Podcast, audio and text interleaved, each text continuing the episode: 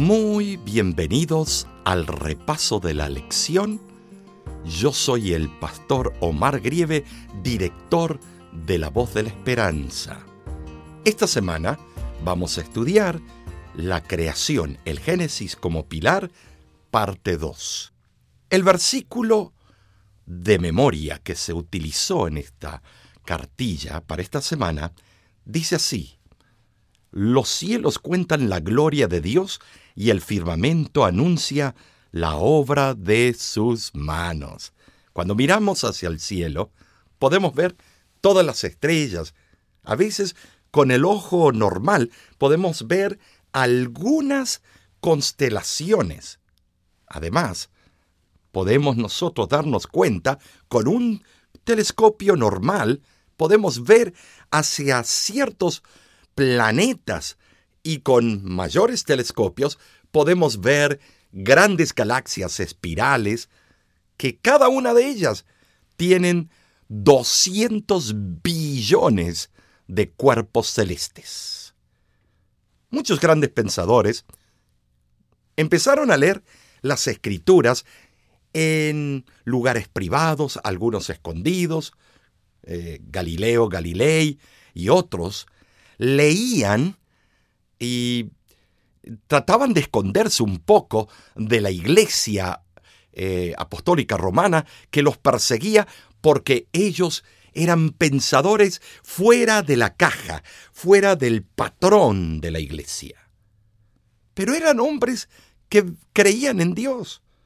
Me refiero a Johannes Kepler, Isaac Newton, John Ray, Robert Boyle y otros científicos que de verdad amaban la obra creadora de Dios. En los cielos, eh, que contemplamos todas las noches, cuando está claro, por supuesto, podemos ver el Sol, la Luna, las estrellas y algunos planetas con el ojo normal, como dije, el planeta Venus y Mercurio a veces, y el planeta Marte. También presenciamos la sabiduría, el poder y la habilidad, la benevolencia de Dios hacia sus criaturas. ¡Ay, qué hermosa sensación cuando miramos en un día estrellado, cuando no hay em, contaminación de luz, cuando vamos, vamos a decir, mi hijo hace un tiempo fue a Islandia y pudo ver la aurora eh, borealis, pudo ver las estrellas, pudo ver cuando uno se va a un lugar remoto donde no hay eh, saturación de luz, uno puede ver la Vía Láctea. Me acuerdo, mi abuelo me llevaba a, ciertas partes en la República de Argentina y en esos lugares pudimos ver tantas estrellas como en ningún otro lugar. Qué hermoso, ¿no es cierto?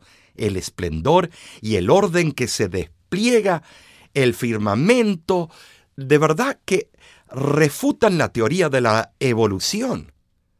Algunos eh, luchan en contra de la idea de un arquitecto, un pensador, uno que diagramó la creación.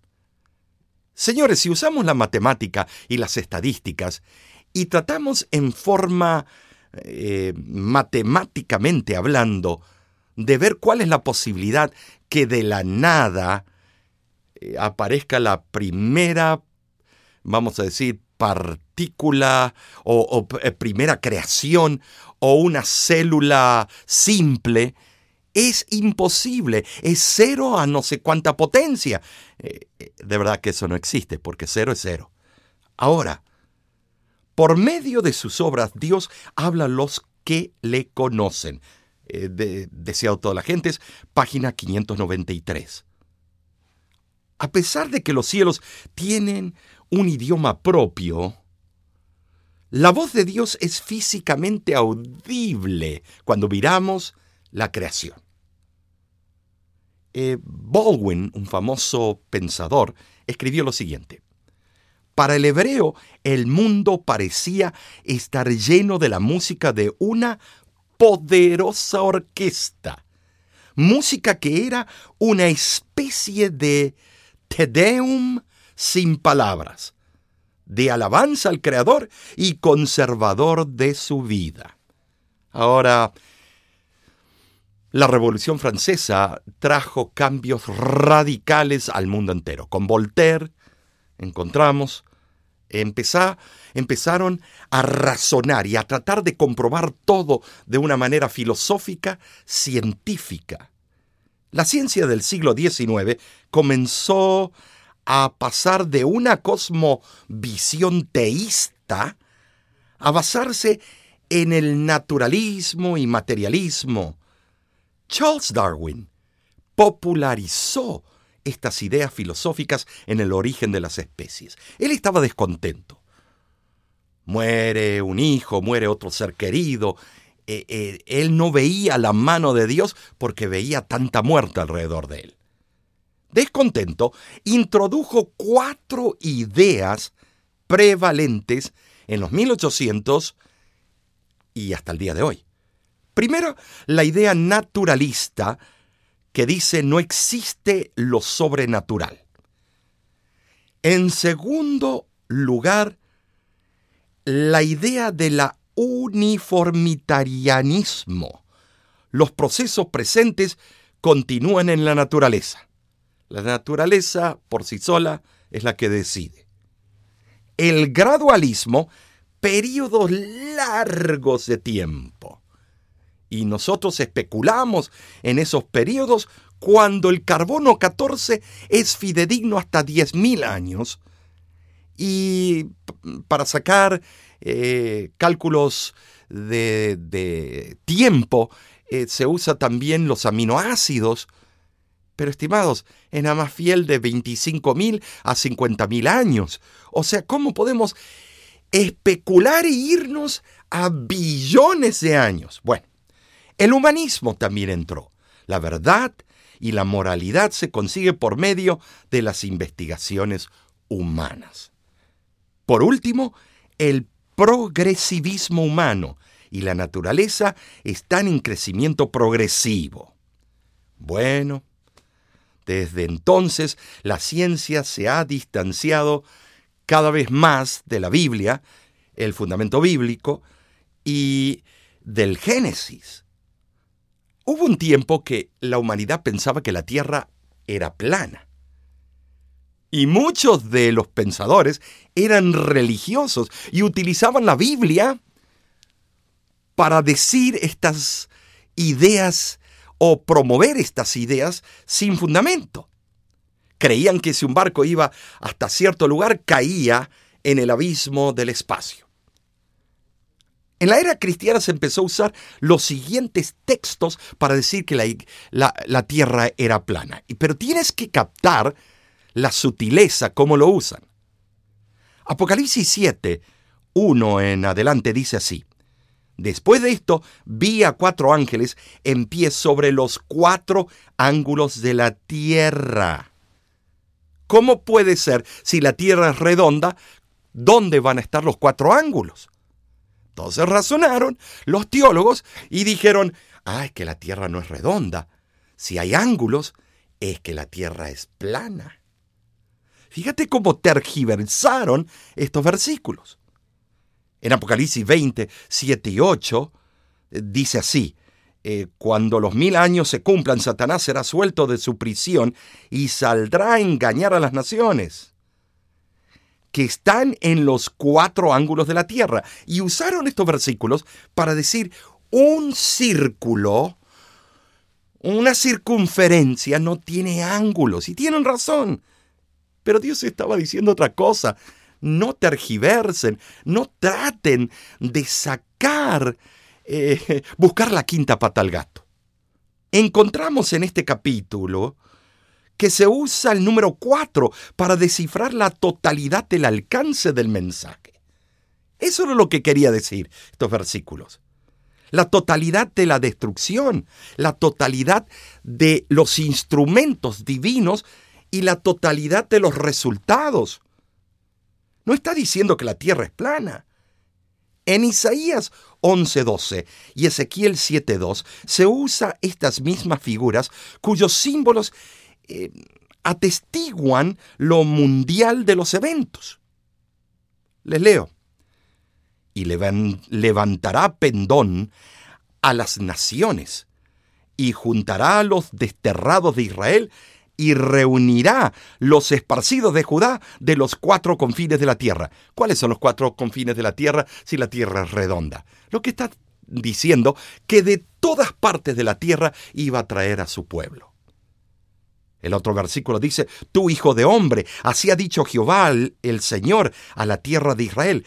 El fin, el fin viene sobre los cuatro extremos de la tierra. Estimados, eh, ¿cuáles son los extremos? El polo norte, polo sur, este y oeste. Pero si vas siempre al este, siempre vas a tener el este.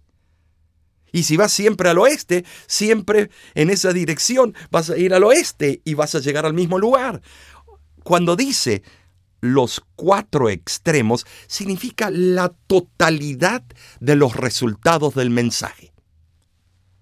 En resumen, solo utilizó lenguaje figurado el Dios y sus profetas, como lo hacemos hoy cuando decimos, por ejemplo, que el sol se está poniendo. El sol no se pone, hermano. Nosotros somos los que nos movemos por los movimientos de traslación y rotación. Nosotros estamos moviéndonos alrededor del Sol. Él no se pone, Él no sale, nosotros somos los que nos estamos moviendo. O que se levantó el viento del este. El viento no se levanta, ni que estaba durmiendo. La Tierra no puede ser plana porque ya la hemos visto desde el espacio. En Job 26.7 se describe a la Tierra suspendida en el espacio. Él extiende el norte sobre vacío, cuelga la Tierra sobre nada. ¿Hace cuándo fue escrito esto? Casi cuatro mil años atrás. Isaías 40:22, Él está sentado sobre el círculo de la tierra cuyos moradores son como langostas. Estimados, ¿cómo la iglesia pudo creer que la, la, tierra era plana si la Biblia venía diciendo otra cosa? Oh, los pensadores que empezaron a estudiar estos versículos fueron perseguidos, algunos encarcelados, como Galileo Galilei. Ahora, la creación en la literatura antigua es muy interesante. ¿Por qué? Porque los arqueólogos han descubierto textos del antiguo Egipto y cercano Oriente. Leemos grandes descubrimientos, historias del diluvio, como el, gran texto de Gilgamesh. Eh, vemos nosotros eh, que muchas de las culturas primitivas hablaban de la creación y el diluvio. ¿Cómo puede ser si eran paganos? Te voy a decir por qué. Porque todas esas culturas tuvieron un mismo origen, que de boca en boca y de boca a oído por tradición y cada uno la modificó de acuerdo al lugar a donde se encontraban alrededor del mundo. Relatos numerosos de la ocurrencia de un diluvio, y de una bóveda celestial, o sea, la, teoría de la envoltura. Los coreanos de Borneo creen que el agua del gran diluvio, diluvio, provenía de la bóveda celestial. En el recuento de la creación, según los babilonios, existen muchas referencias a un océano celestial, o sea, la teoría de la envoltura, que la atmósfera estaba llena de agua. En el recuento de la creación, según los budistas, se encuentra una mención de una nube creativa, desde la cual se vació el agua que comenzó a caer para que se llenaran los mares. Pero ¿de dónde sacaron si estas culturas ni se conocían muchas de ellas? Y todos concuerdan, porque todos tenemos un mismo origen, el Génesis en el antiguo Egipto se hace referencia a que antes existía un océano en los cielos paralelo con el océano de la tierra.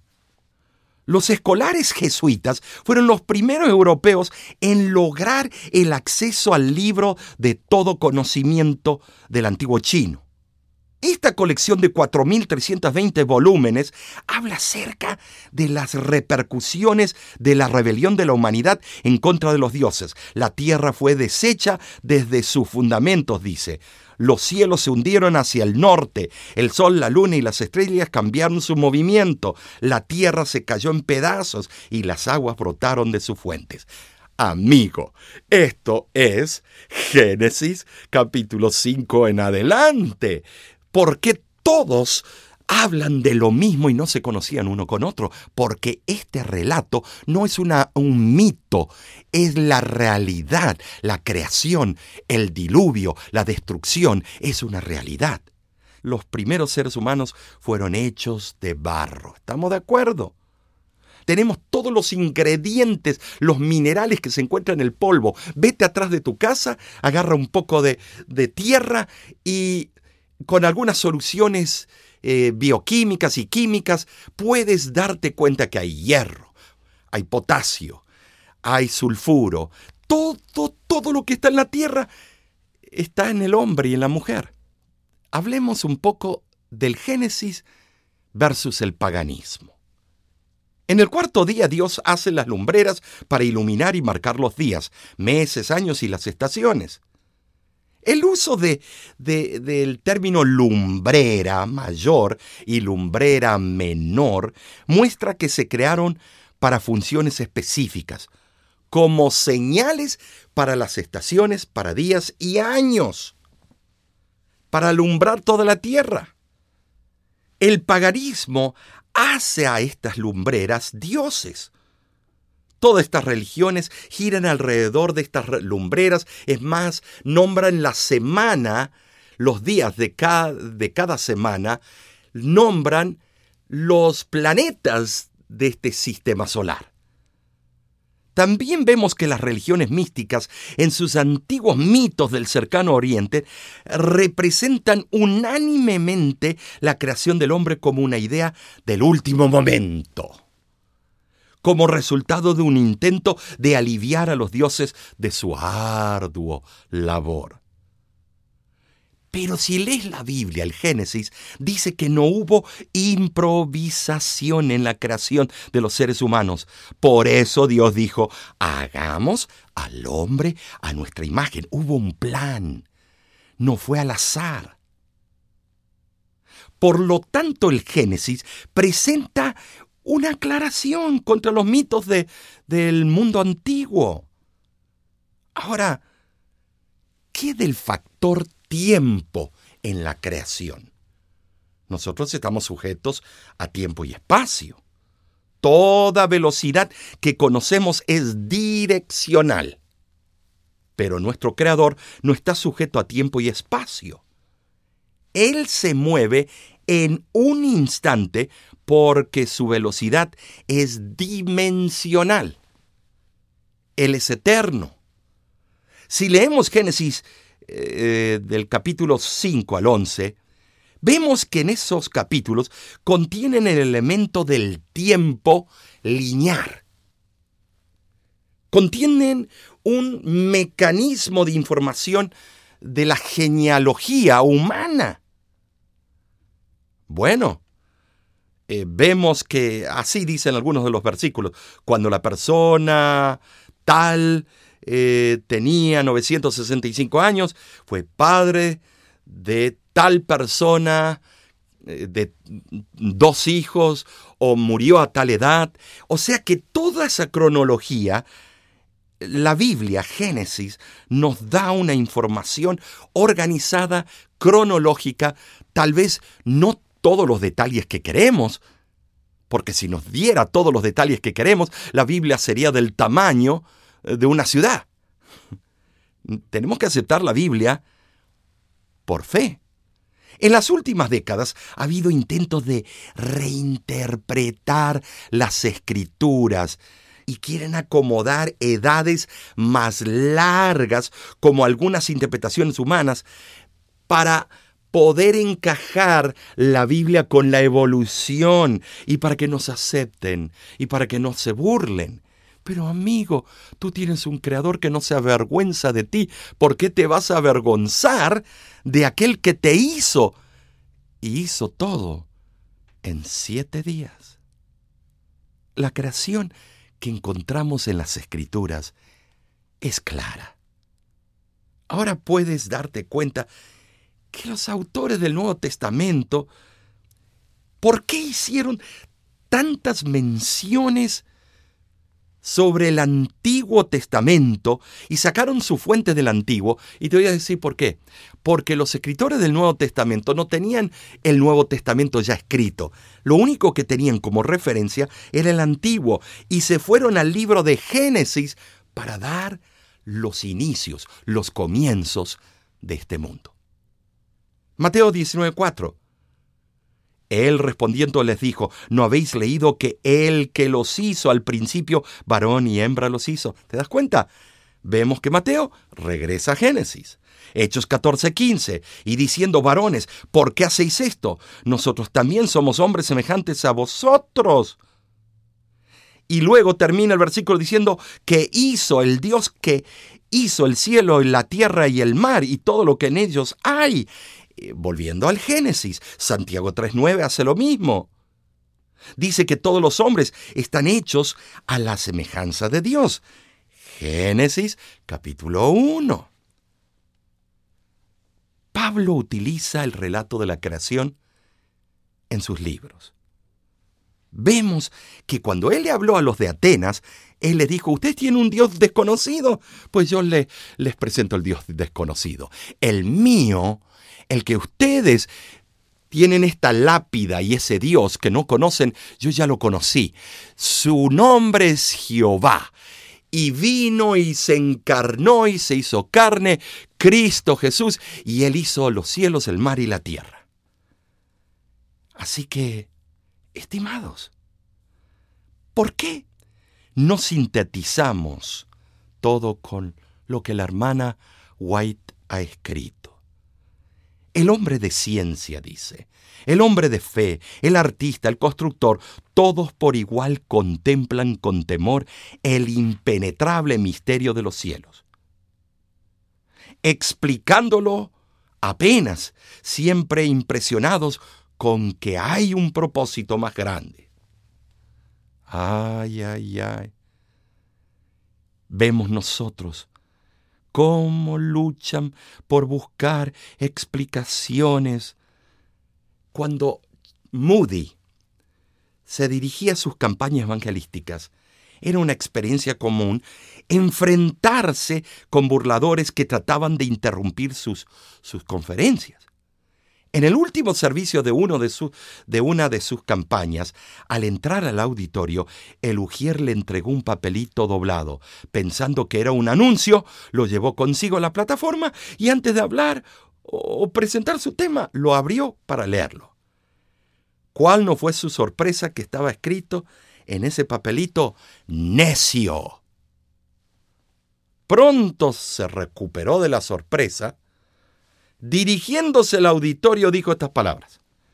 Esto sí es cosa fuera de lo común. Acabo de recibir un mensaje que consiste de una sola palabra, necio. Repito, esto es cosa inaudita.